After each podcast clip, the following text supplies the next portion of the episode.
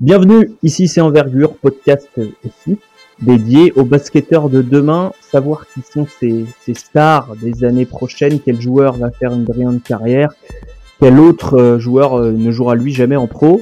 Euh, pour savoir ça, il faut savoir évaluer le potentiel, le talent, la complémentarité c'est le nerf de la guerre pour toute équipe pro qui souhaite gagner. Que, on parle de basketball, on pourrait parler d'un autre c'est la même chose. Pour en, débattre, détailler les mécanismes d'évaluation du talent, on reçoit dans l'épisode de ce soir un directeur général, general manager pour les anglophones, un directeur de scouting et un coach, tous en activité dans le basket français.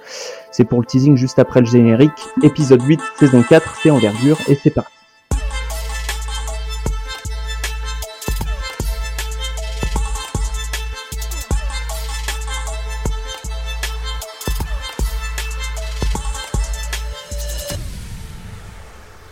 Donc il est l'heure de faire les, présentations, euh, mais d'abord celui qu'on ne présente plus tant pour son expertise euh, sur le pick and roll que pour celle sur les jeux de mots douteux, Romain Leroy.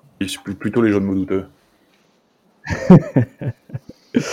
Euh, et les invités donc, Romain, avec nous un casting 5 étoiles je sais pas jusqu'à combien d'étoiles vont les castings, mais 5 étoiles. Euh, côté coach, Guillaume Vizade, entraîneur en chef de la Jeanne d'Arc Vichy Clermont Métropole en Pro B. Bienvenue Guillaume. Merci, bonsoir, merci de l'invitation. Euh, merci, à, merci à toi d'avoir euh, d'avoir répondu à, l'invitation. La, tradition, c'est de donner l'envergure quand on est invité chez Envergure, de donner son envergure. Est-ce que tu connais la tienne? Oui, 1m92. Ah, c'est pas mal, hein c'est pas mal 1m80. Pour quelle taille? 1m88. Ok, ok. Donc une envergure euh, positive. Tout va bien. Euh, côté scout, le boss de Romain, euh, en quelque sorte, j'ai dit une bêtise, directeur sportif évidemment, de la SIG Strasbourg en Pro A, donc, ou Strasbourg-Ilkirch Grafenstaden Basket pour les intimes. il est italien, mais il va essayer de parler français, il l'a promis. Nicolas Alberani, benvenuto Nicolas. Merci, bonsoir à tous. Euh, Nicolas, connais-tu ton envergure Ah, l'envergure, euh, c'est 1m88. Ah, on a des, on a des envergures très solides ce soir. C'est la même que l'hôtesse, comment tu dis? Le La taille? Oui, ah, c'est même. D'accord, c'est la même. Et, euh, et, enfin, côté General Manager, on est ravi de recevoir le GM du club de Blois, l'abeille des aides Blois Basket, j'en ai appris beaucoup en recherchant les noms, en, en Pro B, Julien Monclar. Bienvenue Julien. Bonsoir à tous, euh, merci de l'invitation, tu peux dire ADA aussi. Oui, bien sûr, mais c'était pour la culture générale de nos, euh, Tout à fait. de, nos, Tout à fait. de nos auditeurs. Euh, quelle est ton envergure, Julien? Bah, 1m96, mais je fais 1m97, ce qui fait de moi un prospect assez peu intéressant ça dépend. Tyler Hero a une envergure négative, donc euh, ça, peut fonctionner. Euh, pour ceux qui sont fans du Miami Heat. Euh, messieurs, on va, le programme, je l'ai donné. la question à laquelle on va essayer de répondre ce soir, comment évaluer un, joueur, un talent? On va commencer par qui, qui prend les décisions. en gros, à partir du, du scout jusqu'au moment où on signe le joueur. comment ça se passe? Peut-être que euh, Julien, tu peux euh, attaquer là-dessus, c'est-à-dire à, toi qui es vers le haut de la chaîne de décision, on va dire, quel, est le, parcours du joueur que tu vas euh, signer ou qui va rentrer dans ton club avant, avant que, que ça soit vraiment effectif? Alors, déjà, il y a, je pense qu'il y a beaucoup de formules valables. moi, je vais parler là, à la demande de, ce qu'on pratique nous, mais, mais on sait que les modèles sont pas les mêmes et notamment entre, euh, entre les États-Unis et l'Europe, et parfois l'Europe et la mm. France. Donc euh, pour ce qui nous concerne, dans une organisation euh, quand même assez modeste en, deuxième division française en Pro B, on, fait un, on fait un travail de, prise de décision sportive 100% conjoint entre le coach Michael et, et moi avec ensuite la signature du président. Le président n'interfère pas euh, dans le recrutement. Il est juste updaté euh, euh, sur comme il se doit, on va dire, mais il n'y a aucune, hmm. aucune influence qui est pratiquée. Et donc après, bah, tout ce qui précède étant une, on n'est pas une structure équipée de, de, de scouts, euh, on a, on a bien sûr un assistant, euh, bah, quelqu'un qui, bah, qui fait le même métier que Romain, Dominique Ronard, qui, qui voit beaucoup de matchs. Euh, on peut demander des avis. Après, sur, la, sur les discussions, on est, on est à deux têtes. Et le fait qu'on travaille ensemble depuis très longtemps maintenant avec Mickaël fait que fait qu'il n'y a pas besoin besoin d'utiliser de, levier d'un côté ou de l'autre. Euh, il va sans dire qu'il mm. il sait qu'il décide pas seul, il sait que c'est moi qui discute avec les agents et à contrario, euh, jamais il me viendrait à l'idée euh, avec le temps d'être trop pressant ou de lui imposer un joueur. Donc voilà un peu comment ça se passe chez nous. Quels sont les avis qui sont importants pour, pour toi? Quels sont les qui, qui, de qui, qui va avoir ton oreille en fait pour ce genre euh, tu parlais de de, de l'assistant euh, donc le, le coach. Est-ce qu'il y a d'autres personnes euh, qui gravitent dans le monde du basket à qui tu vas aller demander des renseignements? J'imagine que oui sur tel ou tel ça dépend euh, si on parle de joueurs internationaux ou de ou de joueurs français. Sur les joueurs français en général on, on sait à qui on a affaire en termes de coach. Euh, d'assistants. Bah, J'ai donné un témoignage à l'époque, euh, Romain par exemple, sur des joueurs en Finlande. Euh, j'apportais pas mal d'importance à, son, avis, puisque on a travaillé ensemble à Blois. une époque qui commence à, s'éloigner maintenant, c'était la Nationale 1. Mais, mais le connaissant, connaissant son œil par exemple, à l'époque, il y a un joueur que j'avais que j'avais repéré, mais j'en savais pas beaucoup, et puis il n'y avait pas tout à fait les mêmes moyens, et c'était Brandon Jefferson. Euh, mm. et, et, il m'avait, il y avait deux trois meneurs très intéressants en Finlande sur ces années-là, et il m'avait parlé de Jefferson en me donnant un témoignage un peu clé. Donc on avait vu sa force sur le tir, etc. Le témoignage un peu clé, c'était, tu m'avais parlé d'un joueur clutch, Romain, euh, qui n'avait pas peur de prendre ses responsabilités, dont la production montait dans les matchs serrés. J'avais regardé quelques matchs à l'époque. Bon, il se trouve qu'il était sous les radars très tôt dans la saison, et puis à l'intersaison, il a, très vite été en dehors de nos, possibilités, puisqu'on était un club de, de, N1 qui voulait monter en Pro B, et puis euh, euh, à cette époque-là, il avait été en Slovénie, si je me souviens bien. Euh, et ouais, et donc c'était au-dessus, et il est revenu d'ailleurs en France deux ans après, mais il est venu à Orléans dans un dans une grosse écurie probée, ce que nous, on n'était pas. Mais euh, donc, par exemple, euh, euh, j'aime bien connaître les gens. C'est pas que j'apporte pas d'importance de l'avis de, quelqu'un, d'un coach ou d'un assistant, mais si on ne connaît pas, c'est très difficile. L'œil de chacun est pas le même, et surtout, il y a le mot le mot clé, et celui qui revient beaucoup dans la bouche de mon coach, c'est on connaît personne qui se dit pas exigeant. Tout le monde est exigeant. Euh, mais quel degré d'exigence et sur quel point. Voilà, donc euh, c'est mm. tellement. Euh, et, et, quand on scout, on, on doit remonter des faits et, et prendre le moins de parties possible. Après, on sait que c'est impossible, on sait qu'on peut pas être objectif. L'objectivité n'existe pas réellement, et, et c'est pour ça que que c'est assez compliqué. Moi, j'ai besoin d'avoir vraiment une relation assez forte avec quelqu'un pour l'écouter de manière, euh, de manière durable, on va dire. Et mm. les agents, bien évidemment, peuvent avoir un mot à dire euh, parce qu'ils sont, ils sont présents dans ce, dans ce business à notre niveau, mais, euh, mais avec des filtres énormes. Et l'avantage, c'est mieux on les connaît, plus on peut placer le filtre. Oui, absolument. on va rester dans un club de, de même de la même division. Guillaume, euh, est-ce que toi aussi euh, tu participes à, la décision de recruter tel ou tel joueur et, même question à, quoi tu vas accorder de l'importance combien de matchs tu vas regarder en moyenne? Je sais que c'est difficile à quantifier, mais quand tu veux recruter un joueur, qui va avoir ton oreille? Alors, pour répondre d'abord sur le début de la question, sur l'organisation, euh, ben, je suis assez central dans l'organisation du recrutement puisque ben, j'ai pas de, euh, on va dire de, manager général qui qui fait le lien avec euh, les agents et la partie négociation. Donc cette partie-là, c'est moi qui l'assume. Donc en fait, on, on construit euh, ben, le scouting avec mon assistant, avec Jonathan, Jonathan Nebout, euh, qui a un rôle consultatif là-dessus. On travaille toute l'année là-dessus. Puis ensuite, euh, moi, je vais sélectionner des profils qui correspondent à l'identité qu'on veut donner à l'équipe et je vais les présenter à David Melody, qui est notre directeur exécutif, qui est un ancien joueur de, de Proac et un, un, régional aussi comme comme moi du, du club. Et, euh, et, ensuite, on va on va avancer vers la prise de décision ensemble euh, sur la finalité. Par contre, la partie négociation, euh, c'est moi qui vais l'assumer pour le club. Mm. Donc, euh, quand on est dans cette période-là, on va dire c'est c'est plus facile à partir du moment où on est d'accord de mener. Il y a, il y a, y a moins d'interlocuteurs. Par contre, la surcharge de travail, elle est quand même assez importante euh, pour moi sur l'intersaison.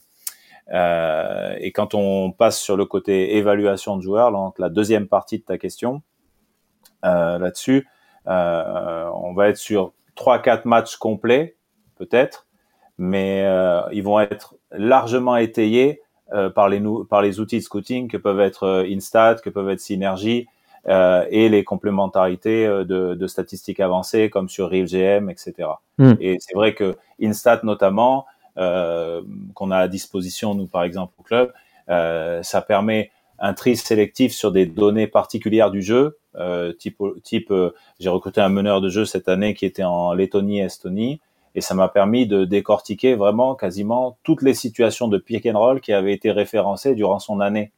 Donc ça faisait quelque chose comme comme 300, euh, 400 euh, clips euh, de pick and roll. Et finalement, c'était le même temps que de regarder un match et demi, deux matchs, mais sauf que sur le qualitatif, on était complètement sur une donnée clé pour moi. Hmm. Donc ça permettait de rentrer en détail sur, sur une compétence du joueur. Oui, des, des outils. Euh, Instat, je connais pas, mais c'est à peu près la même chose que Synergis. De vue. Oui, avec une interface, on va dire, qui a été qui est un peu plus conviviale. D'accord. Euh, euh, Nicolas, on va passer euh, du côté de, de, de, Strasbourg avec un, un, club avec un peu plus de moyens. Euh, euh, qui voit les, les, joueurs qui sont recrutés par la SIG? Est-ce que vous faites appel à des personnes sur le terrain? Qui sont-ils? Comment travaillent-ils? Et, et, toi, quel poids tu as dans la, dans la prise de, de décision? Qui, qui tu vas consulter avant de prendre une décision de recrutement? Oui. Euh, ok. Euh, normalement, je travaille comme ça. Je fais scouting toute l'année et je regarde beaucoup, beaucoup de matchs moi-même et je, je prépare une liste idéale des joueurs qui sont peut-être quelque chose comme 60, 70 joueurs euh, pour le printemps. Et sur les joueurs qui sont les meilleurs pour l'idée du club pour l'idée de l'entraîneur, euh, pour l'idée, pour la possibilité du budget et euh, avant tout pour ma idée de, de basket euh, qui s'est basée sur une grande dureté mentale et euh, intangibles. Mm. Après ça, je travaille beaucoup, euh, surtout sur chercher des, des infos sur la personnalité, sur tout, tout ce qu'on ne peut pas voir de, sur, les, sur les vidéos. Et ça, c'est un travail de 10 mois. Et après, quand, on est printemps, avril, mars, euh, mai, je vais présenter au coach les, mieux. Je, n'aime pas que le coach il, il doit faire beaucoup, beaucoup de travail. Normalement, euh, c'est deux, trois noms par position. Et, et j'aime que le coach euh, il sache qu'il peut avoir les, les derniers mots euh, dans une, euh, comment on dit, un rayon de, de, de deux, trois euh, joueurs. Mm. j'aime travailler euh, comme ça car pour le coach, il faut qu'il pense à le, à le présent. Mais je travaille pour le futur. Pourtant, le coach ne mm. peut pas euh, faire le, le, double euh, job. Et mon travail, c'est de présenter des joueurs qu'il ne connaît pas, il ne peut pas connaître, car je travaille sur ça chaque jour. Euh, ça, c'est mon daily job. De parler avec ouais. des scouts, de, des autres euh, directeurs sportifs, des autres entraîneurs. De, j'ai une, euh, comment, je dirais que mon value, c'est mon network. Et après, j'aime beaucoup aussi que les, les assistant coach euh, soient connectés avec nous, car je, je voudrais que si s'il y a des problèmes avec, un joueur, tout le monde il sache avant qu'on va prendre ses meneurs, ses, pivots, euh, ses, pivots qui ne peuvent pas jouer les short rolls, ses meneurs qui a un petit peu de tunnel vision. Il faut que tout le monde il sache avant. Pourtant, ça c'est mon travail plus ou moins. Mais euh, pour moi, je n'aime pas étudier beaucoup, beaucoup, beaucoup les joueurs comme ils font euh, beaucoup de scouts. Je ne suis pas un scout, pur scout. Euh, pour moi, le, plus intéressant, c'est regarder le contexte des joueurs. Ça, c'est le plus vraiment euh, mon vrai travail et de créer un discours avec l'entraîneur pour penser comment comment euh, ce joueur ça marche ou ça marche pas, ou pourquoi la saison passée il a joué mieux, il a joué pire, euh, qu'il avait avec lui. Euh, ça, c'est la clé. Pour, moi, pour moi, c'est la clé de tous. Très intéressant. On, reviendra plus tard sur les notions que vous avez abordées tous les trois, un peu de, de complémentarité euh, avec avec l'équipe, de et évidemment des critères qu'on utilise pour recruter un joueur. Euh, simplement un mot romain euh, sur euh, là, on, parle de structure.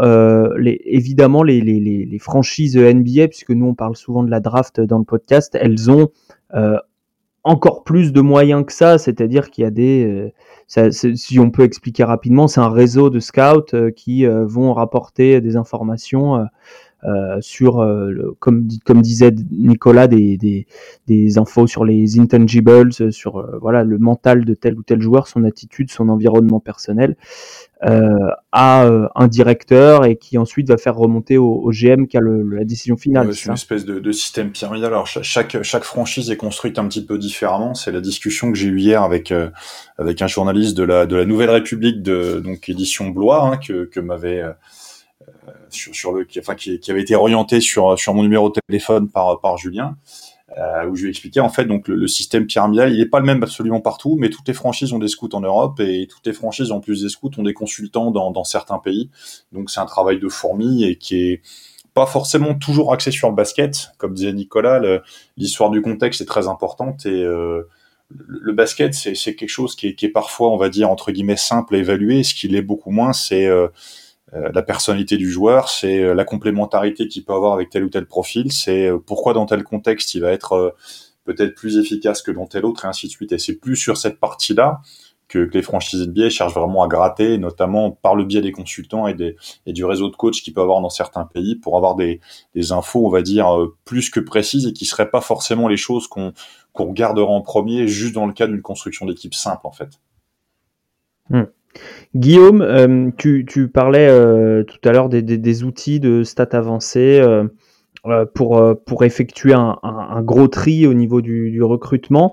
Maintenant, quand il faut choisir quels critères objectifs on a lors, d'un recrutement, tu parlais d'attitude sur le pick and roll. Est-ce que vraiment on, on adapte le recrutement aux besoins ou est-ce qu'on va privilégier le maximum de talent qu'on peut avoir avec bien sûr le cadre salarial euh, euh, ajusté. Oui, je pense qu'il y a une question d'équilibre que tout le monde essaye d'avoir entre le, talent et le fit, qui est réglé par le, financier très, souvent. Mais la prise de décision, elle se fait beaucoup sur l'humain au final. C'est-à-dire que quand on a trié, qu'on arrive à, on va dire, à, finaliser sur deux, trois choix, après on va chercher de l'intel sur de, des renseignements sur les personnalités et finalement euh, on, décide euh, euh, quel type de personnalité pour quel type de talent. Et c'est peut-être là où on fait la, part des choses. Et on essaye de, créer l'équilibre de l'équipe autour de ça. Même si on est sur une hypothèse et que cette hypothèse là on pourra la valider qu'une fois que les, les, gens seront ensemble. Puisque tant qu'ils sont pas ensemble, euh, on peut pas connaître la véritable personnalité profonde puisque la personnalité, elle change aussi en fonction de l'environnement, du contexte dans lequel on met les joueurs. C'est pour ça que, euh, on va dire, si je fais peut-être un peu le distinguo entre les joueurs français, les jeunes joueurs français et les joueurs étrangers, j'essaye d'avoir des joueurs étrangers qui, qui ont été dans des conditions où ils faisaient déjà le job pour lesquels on va essayer de les employer. Par exemple un meneur de jeu titulaire, etc., euh, un leader d'équipe, etc. Et d'un côté, on va peut-être chercher un peu plus de upside, un petit peu plus de potentiel chez d'autres typologies de joueurs où là, on va essayer de, de, de, de créer un rôle évolutif en leur laissant une place et en espérant que le joueur qu'on recrute euh, au mois d'août, quand on arrive au mois de janvier-février, ben ça soit plus le même joueur. Et finalement, on se rend compte que c'est ces joueurs-là qui apportent une plus-value à l'équipe et qui font que vous passez du statut de bah, d'une équipe peut-être moyenne vis-à-vis de vos moyens, etc., à une équipe qui peut performer et qui peut peut-être jouer les troubles faits dans votre niveau de performance. Julien, euh, est-ce que cette notion de complémentarité, j'imagine qu'elle existe aussi euh, dans, ta vision des choses. Euh, on, parlait, je sais, sais plus lors de quel, podcast on parlait de, il y, a, besoin d'un méchant dans une équipe ou il y a besoin, enfin voilà, il y a, tout un tas de théories comme celle-ci. Est-ce que tu en as vraiment qui sont qui sont tangibles, qui sont écrites, qui sont des principes que tu as dans euh, dans la tête. Le premier principe euh, qu'on a euh, et ça va un peu rejoindre ce que décrit Guillaume, c'est dans la finalisation, parce qu'on arrive toujours tous à des shortlists. Si on part sur le sujet précédent, parce que donc on cible nous toujours à l'avance à longueur d'année. On a l'état de nos on va dire nos contrats et ça nous permet de, positionner les postes sur lesquels on sait qu'on sera en, si on parle avec un vocable un peu plus euh, anglophone, entre guillemets, avec des, agents libres ou des, free agency, c'est pas le bon mot, mais moi je sais déjà sur quel poste on va rechercher sur l'année suivante. Donc on fait nos listes. Après, on arrive à des, euh, des, à des finalistes en général, et là on rentre dans la phase. Euh, on fonctionne de plus en plus avec Michael sur de l'entretien, et, et, on a tendance à, à être assez peu dans la séduction au final, et à noircir le tableau parce que, euh, hmm. parce que on, avant même de parler de contexte et de complémentarité, je pense que la, la première complémentarité, c'est entre le joueur et, et, le club. C'est ce qu'on lui propose est-il en phase avec ses attentes? Parce que quand on, le, le, joueur se trompe euh, dans le choix du club à cause d'attentes mal dimensionnées, euh, pour moi, c'est déjà un échec. Ça ne pourra pas fonctionner. Et donc la première des choses, c'est s'assurer que ce qu'on va lui proposer en termes de contexte, en termes de conditions de travail, de volume de travail et de projection dans le jeu, même si là-dessus, c'est à la limite là qu'on est le plus réservé parce que on, a, on fonctionne assez peu au statut euh, dans, dans notre club. Et ça, c'est la première des choses. Donc la première complémentarité, elle est joueur-club. Après, il y a la complémentarité du groupe et bien sûr qu'on va rechercher euh, euh, les, trois, les, trois grands critères que je mettrais. C'est donc sur l'humain, l'aspect alors méchant, le, cliché du méchant, c'est, je pense que c'est un petit peu moins vrai qu'à une époque, mais, euh, mais malheureusement dans nos niveaux, il y a souvent le talent versus l'agressivité. que je mettrais quand même, c'est rarement les joueurs qui ont vraiment les deux. Euh, en général, peuvent aller très loin. Euh, les problématiques de mobilité, parce que la, vitesse est un facteur. Euh, la vitesse, et je parle bien sûr de, notamment de vitesse latérale et, pas, évidemment de vitesse de course strictement, même si ça reste un, facteur important. Donc sur la mobilité et la vitesse, on a vraiment si jamais on a une faiblesse sur un poste, on va vraiment chercher à la compenser euh, par, euh, par la rotation ou par les postes environnants. Et au final, depuis quelques années, de plus en plus, on est sur un basket euh, off-position. Donc la complémentarité, elle est plus dans les profils que dans les positions. On aime bien aussi avoir des garçons qui peuvent glisser, qui peuvent jouer ensemble. nous, chez nous, on est capable de jouer de manière très régulière avec trois joueurs extérieurs d'un mètre 90 environ. Euh, on a aussi euh, pas vraiment de. On a un poste 4 qui est notre joueur le plus référencé, le, notre meilleur joueur, Tyron Johnson, euh, qui était MVP du championnat, entre guillemets, à deux reprises. Mais sur les autres joueurs du secteur intérieur, ils peuvent jouer indifféremment sur les deux postes. C'est quelque chose qu'on recherche depuis plusieurs saisons maintenant. Donc, voilà. La complémentarité, elle se décrète pas, mais elle s'ajuste au fur et à mesure de l'avancement de la, de la construction de l'effectif. Nicolas, tu parlais euh, tout, à l'heure de, tes recrutements euh, par rapport à, différents critères. Est-ce que euh, tu t'es déjà trompé? Est-ce qu'il y a déjà eu des erreurs à cause justement de la complémentarité? Qu'est-ce que ça a pu t'apprendre ce, ce, genre de d'erreurs? S'il y en a eu, peut-être qu'il n'y en a pas eu. Des erreurs dans ma carrière? Oui, oui, oui. Ah, ben, bien sûr, tout, tout, tout, tout, tout devient mieux après les erreurs. Pourtant, mm. j'ai fait beaucoup d'erreurs et, et ça, c'était une clé qui m'a donné beaucoup d'expérience. Je pense qu'avant tout, euh, il faut chercher, il faut avoir une idée pour pour l'équipe.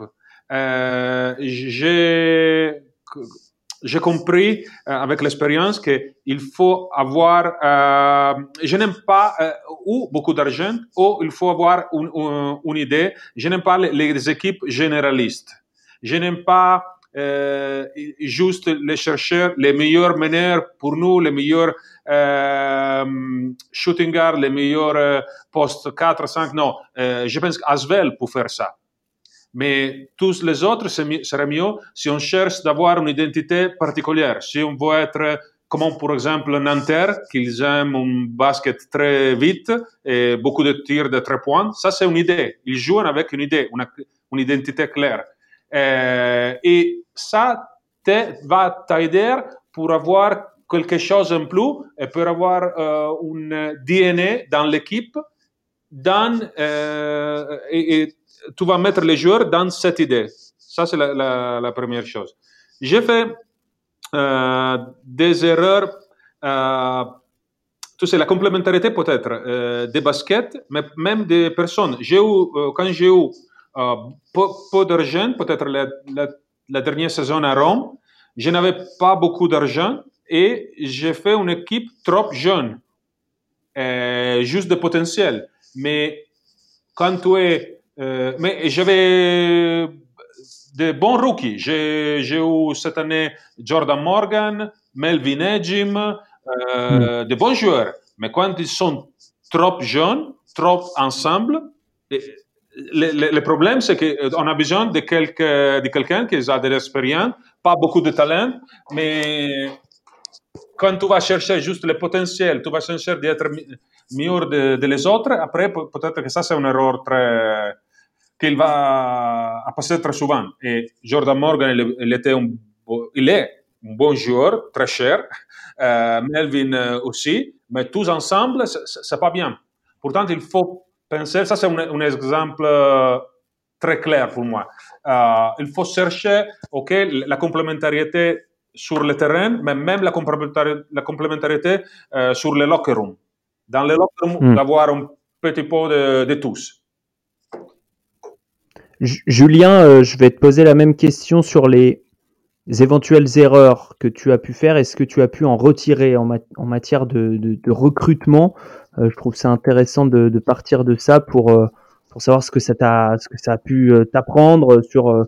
Alors ça peut être des erreurs de complémentarité ou d'autres choses. Bah, de toute façon, l'erreur elle existe ponctuelle, mais c'est ce que vient de dire Nicolas. La principale erreur, c'est l'erreur quand on se fourvoie dans son identité. Nous, on en a fait. Euh, et, je vais vous donner un exemple, c'est assez facile à comprendre.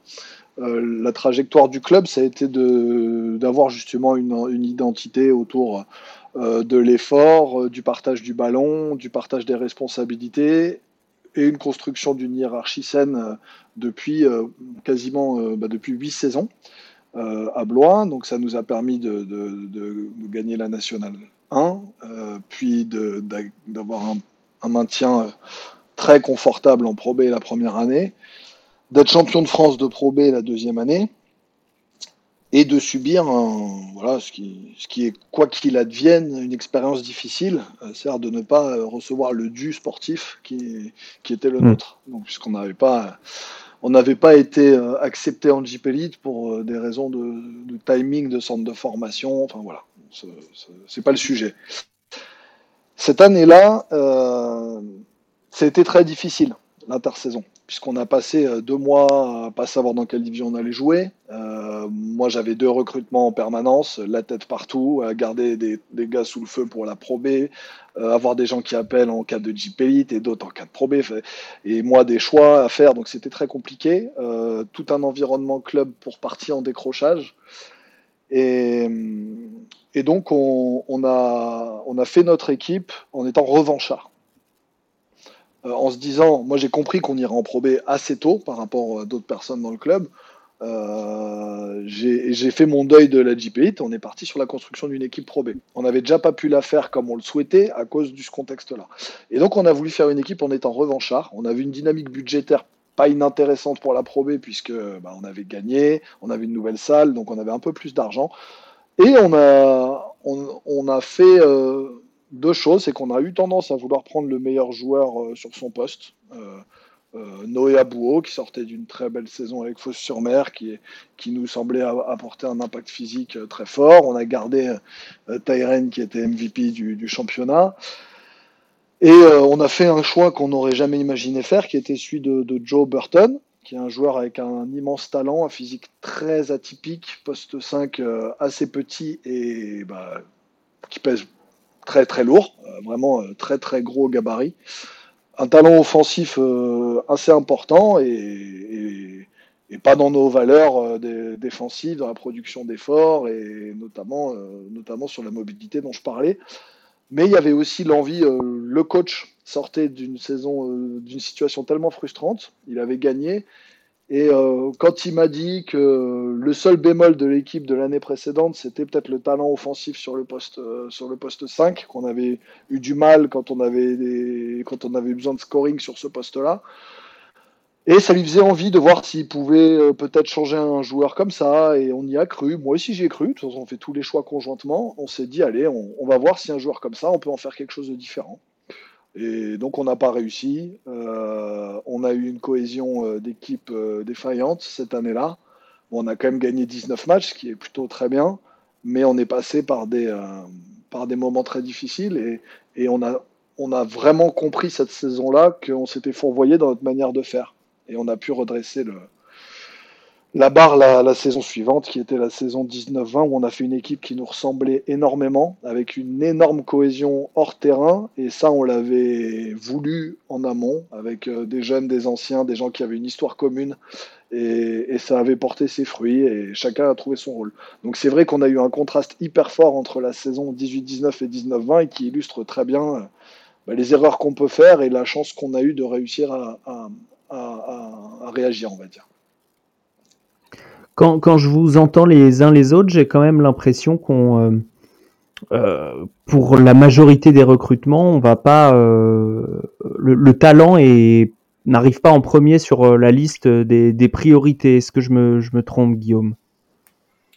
Bah, Peut-être parce qu'en en termes de talent, déjà, on, choisit des joueurs qui sont soit sur la Pro B en termes d'étape, ou enfin, je parle pour la Pro B, par exemple, pour Julien et moi, par exemple.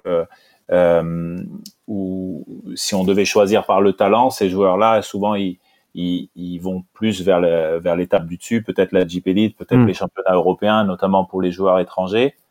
Et en parlant de mauvaise expérience, moi, vis-à-vis du talent, un j'ai fait ce choix-là euh, sur un joueur dominicain, euh, Gerardo Suero, euh, où on a fait vraiment le choix du talent, de dire euh, on prend le risque.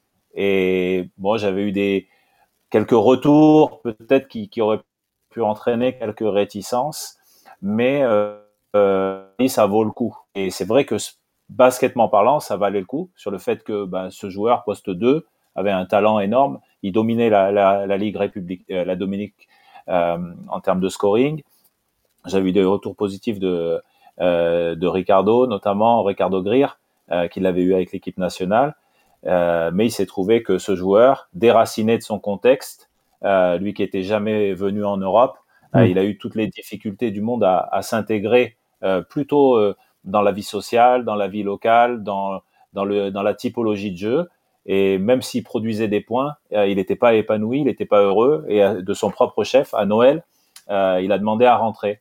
Et donc là, le fit, il était, c'est presque humainement, socialement, que on n'a on n'a pas pu aller plus loin. Et finalement, peut-être que dans le recrutement aujourd'hui, euh, je suis un peu plus sensible à ça, euh, notamment sur ces projections-là, notamment dans les discussions avec le joueur euh, pour appréhender cette situation avec avec plus de facilité. Hmm.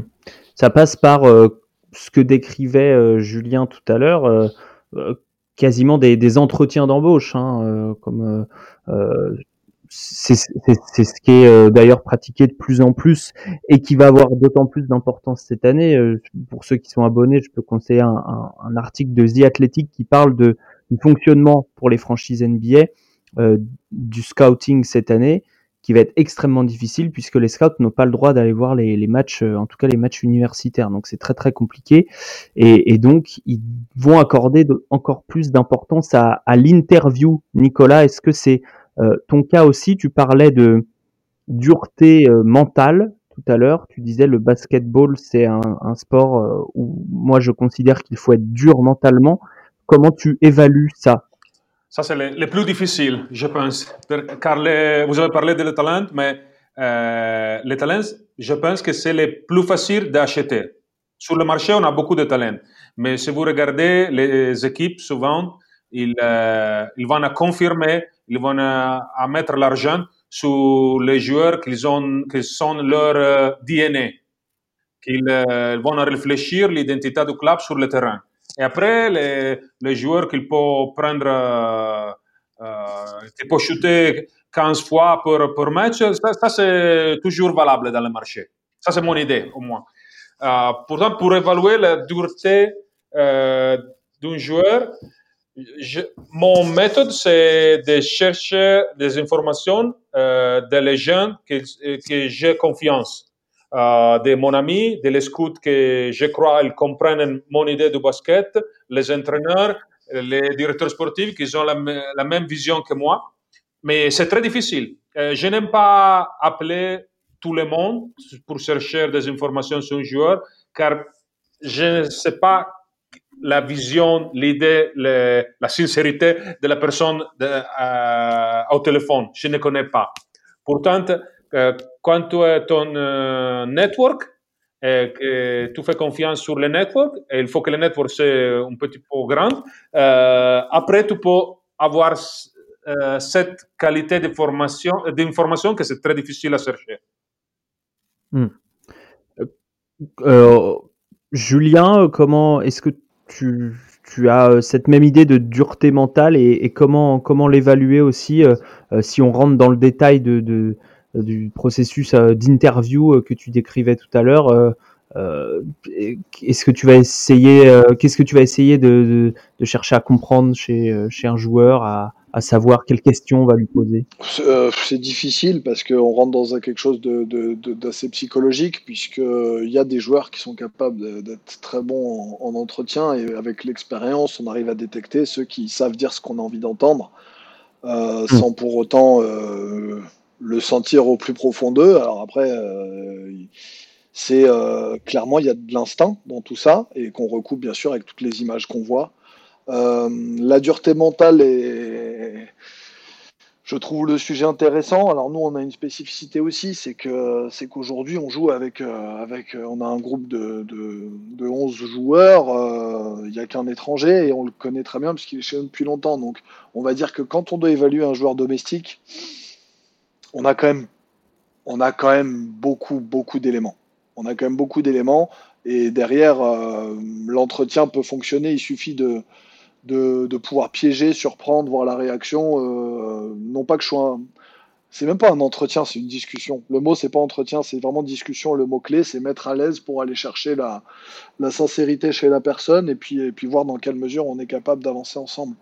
Euh, donc au final, pour nous, c'est pas forcément le sujet le plus compliqué. Je conçois tout à fait que ça le soit pour euh, quand on quand on scoute un, un volume de joueurs, euh, notamment des, des, étrangers. Euh, le, c'est une source. Les, les US, c'est une source intarissable de, de joueurs, donc, euh, donc là, l'information est plus dure à capter.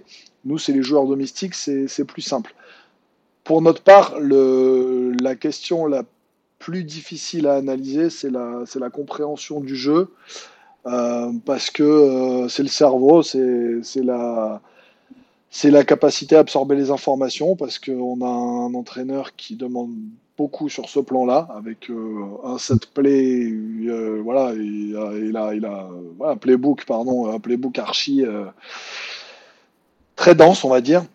Guillaume peut en témoigner. Et, et donc ça, là, il y a des attentes, avec beaucoup de lecture, une capacité à, à, faire des choix, à, à, regarder avant la prise de balle pour effectuer un choix derrière. Et ça, honnêtement, je trouve que je trouve qu'en vidéo c'est le plus dur à analyser et parce que euh, c'est beaucoup plus difficile à analyser que euh, la capacité à faire un, à faire une différence, à gagner un contre un, à mettre des tirs ou à prendre des rebonds.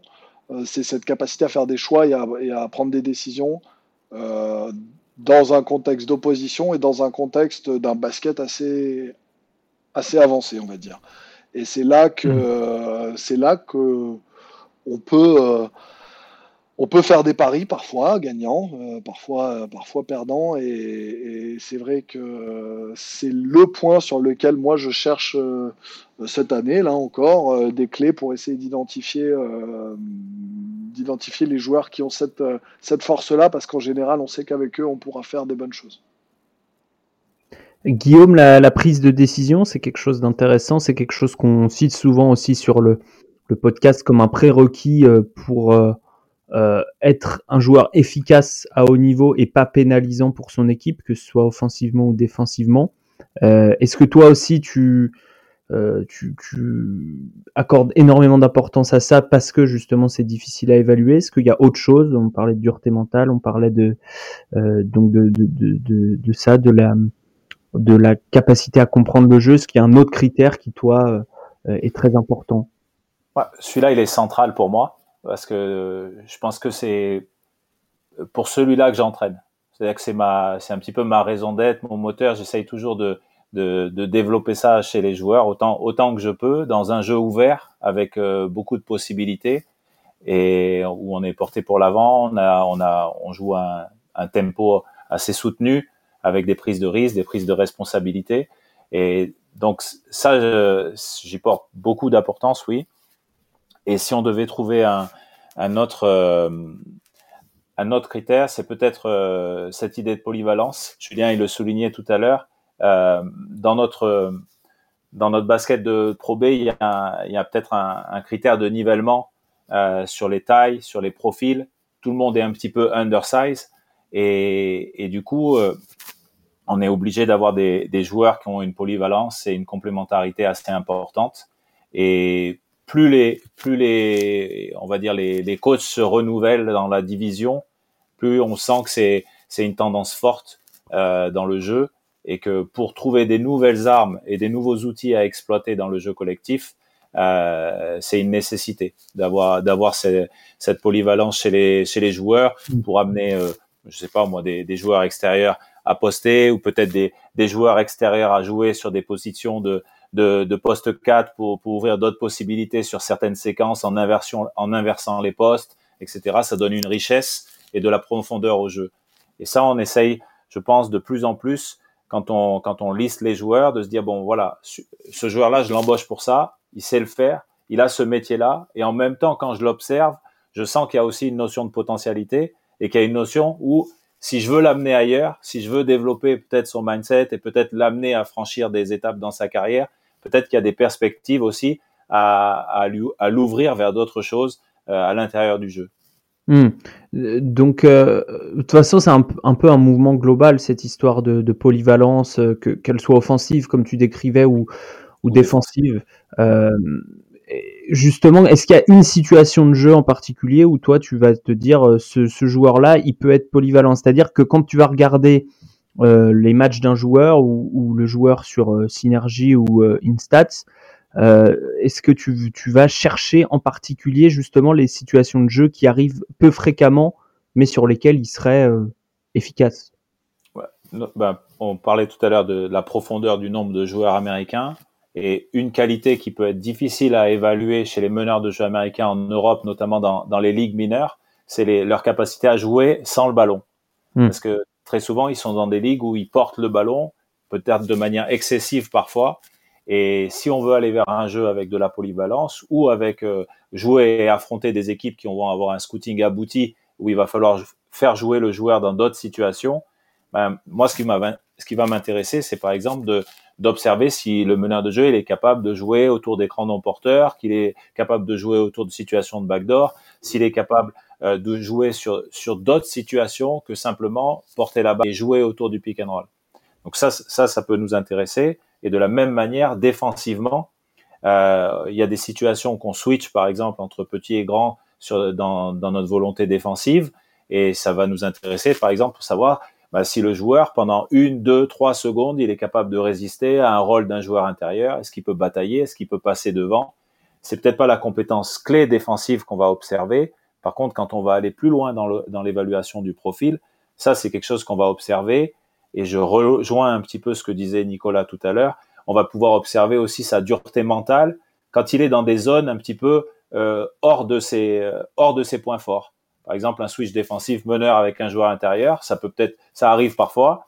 Eh bien, euh, est-ce qu'il est capable de passer devant, de lutter, de combattre? S'il y a un mismatch au rebond, est-ce qu'il est capable d'avoir la dureté nécessaire durant une, deux secondes pour quand même se sauver euh, de cette situation et gagner le ballon Ça, c'est des observables qui rejoignent un peu les, les intangibles, un petit peu la dureté mentale.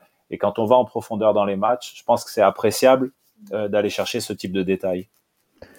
Nicolas, est-ce que tu, euh, rejoins Julien et, Guillaume sur le, côté polyvalence, l'importance de la polyvalence dans le, basketball moderne? Est-ce que c'est aussi quelque chose que tu recherches? Et comment tu vas l'évaluer Tu as beaucoup parlé du, mental, mais est-ce que lorsque tu vas regarder des matchs, il y a des situations particulières que tu vas, auxquelles tu vas apporter plus d'attention? Oui, la polyvalence, c'est une clé euh, pour le basket moderne. J'aime beaucoup les joueurs qui peuvent jouer euh, deux, trois, deux, trois positions au minimum. Dans la même équipe, des joueurs qui peuvent jouer ensemble dans le même rôle. Pour exemple, j'aime beaucoup avoir deux meneurs qui peuvent, euh, jouer ensemble. Les deux postes 4 qu'ils peuvent jouer ensemble. Les deux postes 5 qu'ils peuvent jouer ensemble. Ça, c'est une clé d'une, euh, les deux postes 3, ça c'est très important, qu'ils peuvent jouer ensemble. Ça c'est une clé d'une équipe euh, moderne, je pense. Euh, in, in Italie, nous, sommes, nos habitudes, c'est de joueurs très petits, et mhm. plus petits qu'en France, mais les meneurs, les mini-meneurs, c'est quelque chose du basket français. Nous avons pas beaucoup les, petits meneurs, même si en Strasbourg nous avons un très bon, mais euh, c'est quelque chose que c'est très important car personnellement euh, j'aime beaucoup. Je pense que une non c'est pas j'aime beaucoup. Je pense que c'est nécessaire, euh, très nécessaire à avoir une équipe qui peut dans les deux dernières deux trois minutes peut tout changer avec un 5 euh, quand tu peux avoir euh, dans les deux, derniers 2-3 minutes ça, ça c'est vraiment un, euh, comment tu dis, un, grand cadeau pour le coach, car c'est très simple pour lui et c'est très difficile pour les, opponents, pour l'adversaire de, chercher, de créer des avantages. Pourtant, ça, c'est pour moi vraiment, vraiment important. Chercher, de construire une équipe qu'il peut jouer avec beaucoup, beaucoup de faces dans la, euh, même identité. Par exemple, nous avons gagné à, Cholet dans la Coupe de France avec une starting five. Euh, les joueurs les plus hauts, Roman, c'était combien haut Un mètre 95 peut-être. Oui, c'est ça. Hmm. Mais euh, ok, nous avons eu des joueurs blessés, mais euh, ça, c'est notre, ça, c'est notre identité pour cette saison. C'est ce, ce, que dit Nicolas. On, se fait la réflexion avec, avec Lassie et, et, Franck là, sur tous les débuts de match. À chaque fois, on se regarde et on se dit, on a encore l'équipe la plus petite sur le terrain. C'est-à-dire qu'on pourrait jouer, je pense qu'on joue des équipes de Pro demain, on est peut-être même plus petit que certaines équipes de Pro globalement sur le sur l'entre-deux au départ. Hmm. Et, et, ça ne pose pas de problème euh, euh, où, ça en pose euh, certains, mais euh, comme tu dis, ça se retrouve de bah, l'autre côté du terrain. Pareil, c'est toujours l'idée du mismatch. Tout, ce que tu vas perdre d'un côté, tu l'auras de l'autre, ce mm. qu'on va peut-être perdre en taille. on a beau être une équipe aujourd'hui, nous, à, Strasbourg, qui, qui, est plus petite. à l'heure actuelle, je, fais un pointage régulièrement au niveau des stats que, que je suis beaucoup, c'est tout ce qui est travail rebond. on a une efficacité aujourd'hui qui est, qui est comment dire, qui est qui est presque antinomique à proprement parler quand on regarde le, le fait qu'on soit une petite équipe, on est des équipes les plus efficaces du championnat rebond, par exemple. Euh, alors ça, ça veut dire agressivité, ça veut dire mobilité. Le, si le rebond était uniquement résumé avec la taille et, et la densité physique, ça se saurait. Hein. Il y a, a d'autres critères. Puis Dennis Rodman n'aura jamais eu la carrière qu'il a eu sinon. Mais euh, non, non, voilà, c'est on, va on va avoir de la mobilité défensive, on va avoir de la mobilité offensive, on va on va pouvoir euh, faire peut-être un peu plus de choses en défense que si on était plus grand et plus lourd. Quand on a joué Zinius, euh, on perd à la maison, mais c'est plus grand que nous à tous les postes, par exemple. Péristeri, mm. c'est plus grand que nous à tous les postes. En, BCL, on gagne l'aller le retour parce qu'on est plus mobile et parce qu'on on va un peu plus vite aussi. Mm. une question commune à, à tous.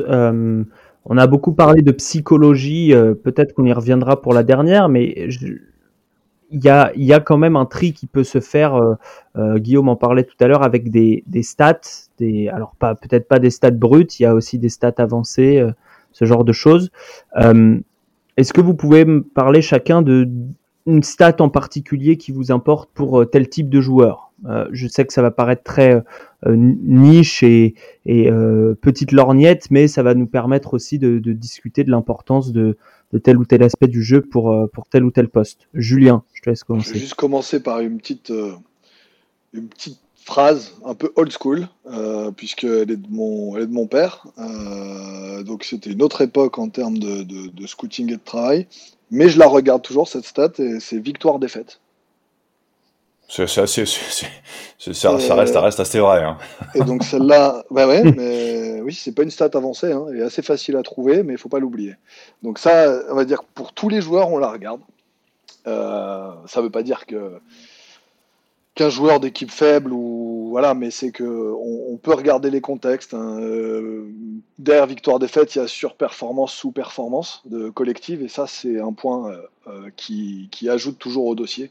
Non, après euh, typiquement, euh, le, grand classique, et je pense qu'on va tous se retrouver, c'est qu'à un moment donné, il y a, le tir à trois points, euh, qui est une vraie variable. Nous, elle est, nous, elle est très importante sur le poste 4, et il est très important aussi sur le poste 1, dans la mesure où, notamment ces dernières années, on a un, titulaire dont c'est pas la première force, même s'il est capable d'en mettre, et donc, euh, on, en cherche, et notamment cette année, on, a eu des réflexions autour de ça, parce que, bah, parce que, euh, le jeu, euh, au-delà de l'adresse et du fait que ça rapporte 3 points de marquer un tir derrière la ligne, c'est très bien, mais le spacing est quelque chose d'absolument majeur. Donc le pourcentage à 3 points est important, mais pas seulement. ne faut pas se contenter du pourcentage. Je pense que que Nicolas, Guillaume ou Romain, évidemment, eux se font pas piéger, mais facilement des, agents, des observateurs peuvent se faire avoir par le pourcentage. Le volume est aussi important que le pourcentage. C'est-à-dire qu'un meneur de hmm. jeu qui a un pourcentage euh, à 36, mais qui en prend 1,6 par match, euh, je préfère presque qu'il soit à 33 et, qu'il en prenne 4 si on recherche quelqu'un qui soit une menace derrière la ligne.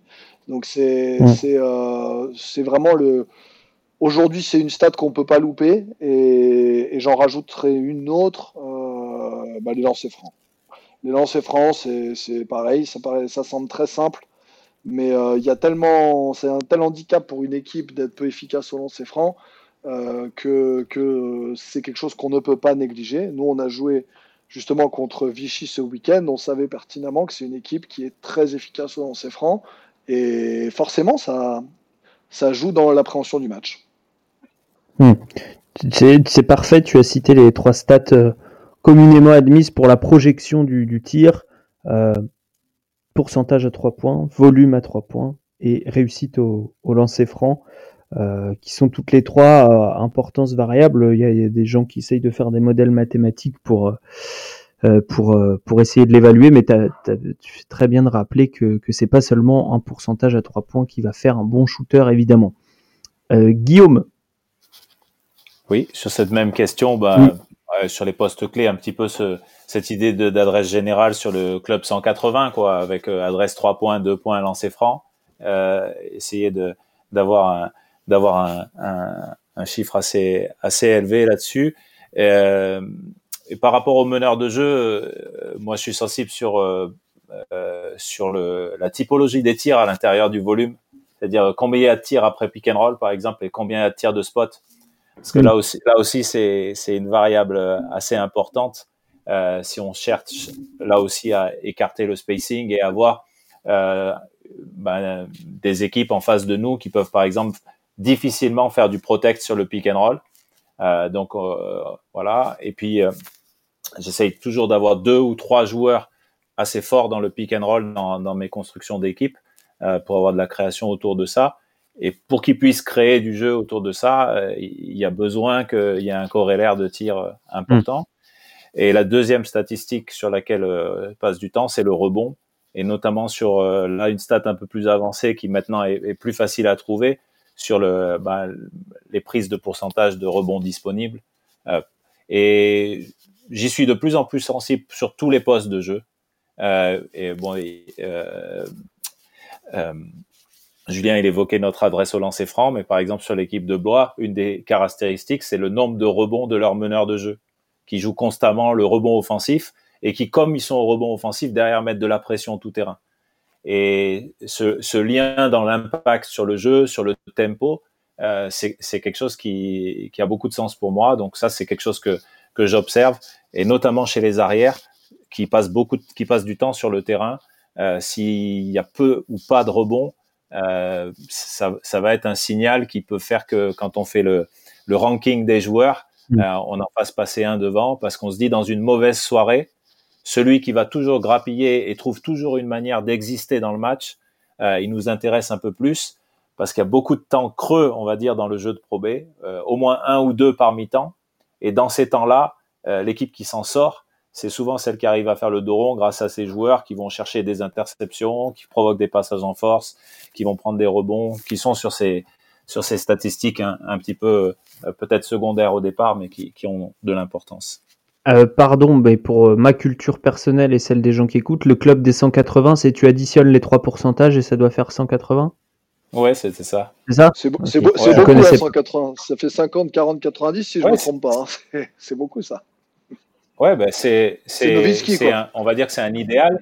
Au début, au début, on est sur un, au début, on est sur un idéal, et puis après, on, on va, on va positionner. Mais ben, par exemple, sur le, sur le joueur américain qui venait d'une petite ligue, James Bateman, ben, on, on, est, on est dans, on est dans ce critère-là cette année à, à 2% près. Mm. Et, et, pour moi, c'est, ça, ça voulait me dire que, ok, peut-être que la densité physique en Estonie, Lettonie est peut-être un cran en dessous, mais vu ses volumes d'adresse, même s'il descend d'un cran et qu'il arrive en cumulé à 160, on va dire, bah, je pense qu'il arrivera à, exister même dans le tir dans notre championnat, qui peut-être que physiquement est un peu plus, euh, un peu plus compétitif. Mm. Intéressant. Euh, Nicolas, pour finir, est-ce que tu regardes certaines statistiques euh, avec euh, plus d'intérêt que d'autres? Oui, je, regarde les statistiques, mais dans la totalité de, l'équipe que je vais construire, pourtant, je, je peux avoir même des meneurs qui ne sont pas bons, et j'ai eu des meneurs qui ne sont pas bons à shooter les trois points, mais qui sont très, très effectifs. Euh, mais il n'y a pas un standard. Il faut que plus, ou moins l'équipe, on a de bons, de bons shooters. Shooters, même si on est dans la position traditionnelle. Euh, bien sûr, je regarde les euh, free throws pour le post 5, par, car mm. avoir un post 5 qui ne peut pas rester dans le, sur le terrain dans les dernières minutes ça va être un grand problème. Au moins, un, un des deux, il faut qu'il peut, peut, tirer. Euh, après, euh, après, on a besoin au moins de deux shooters vraiment euh, de, qualité dans l'équipe. Euh, ça dépend pas. Au moins, vous ça veut dire au moins les 40% de pure shooter. et en statistique que j'aime beaucoup, c'est les plus ou moins qu'on a à la fin de. C'est le dernier box de les box score. Euh, ça, pour moi, c'est très indicatif. Pour moi, c'est très indicatif, spécialement pour les, les équipes à la moitié. Euh, normalement, OK, euh, Dijon va voir tout le monde avec beaucoup de plus. Mais ça, va, numéro, cela va t'expliquer l'impact de les joueurs dans, dans les jeux de l'équipe, dans les, minutes qu'il a, a joué. Pourtant, ça, c'est une statistique très intéressante très intéressant également. Euh, merci beaucoup à, tous. Est-ce que je vais vous laisser un carte blanche euh, Est-ce que puisque mes, questions évidemment sont loin d'être parfaites, est-ce qu'on a oublié d'aborder quelque chose euh, qui vous tenait à cœur du côté du, du, recrutement, de, du recrutement pardon, de l'évaluation du talent? Allez, je ne sais pas qui s'il y en a un qui veut prendre la parole parmi vous. J'aime, je peux dire quelque chose. J'aime beaucoup que nous avons parlé d'évaluer les, les talents des joueurs, mais nous avons, à, la fin, nous n'avons pas parlé de, les talents, car nous avons, je pense, nous avons découvert qu'on a beaucoup, beaucoup d'autres choses que nous regardons, euh, et non juste euh, les talents. Hmm. Le talent est difficile à, palper, mais facile à obtenir. Oui, oui. Euh, Romain, est-ce que tu euh, est-ce que tu voulais ajouter quelque chose? Je t'ai pas beaucoup donné la parole. non, mais je, enfin, je, je, suis là, je suis là en comment dire, je suis là en, je fais du featuring aujourd'hui. Je suis là, je, je, suis là sans être là, je suis dans le décor. Je, je passe, je passe et j'observe. Voilà, euh, Lil Wayne 2008, beaucoup de featuring. Euh, Guillaume, euh, Julien, des mots à bah, Déjà, non, moi, juste, juste dire que c'est toujours très plaisant de, de parler de basket. Ça, on avait parlé de 50 minutes, on a bien dépassé. Je pense que ça pourrait durer encore longtemps. Donc, euh, ravi d'avoir pu écouter Nicolas que je ne connaissais pas. Donc, euh, merci de cette invitation. Euh, non, juste dire que on a un réservoir en France. on a parlé du réservoir US qui est extraordinaire, mais nous, puisqu'on parle de, de, Pro B et je pense que ça peut être valable dans une certaine mesure pour la Jeep on a un réservoir en France et je pense que dans le scouting, il y a, le chemin qu'on propose euh, aux joueurs qui est une variable, et ça, c'est notre responsabilité. cest tout le reste, c'est ce qu'on lui met dans les mains et ce qu'il arrive à transformer le joueur. Mais notre responsabilité, c'est le chemin qu'on propose à, un joueur et qu'il puisse l'arpenter ou non. Et, moi, j'ai tendance à croire qu'en France, on a, beaucoup de monde qui est capable de, le faire euh, tout autant qu'on se donne la peine de les accompagner un peu.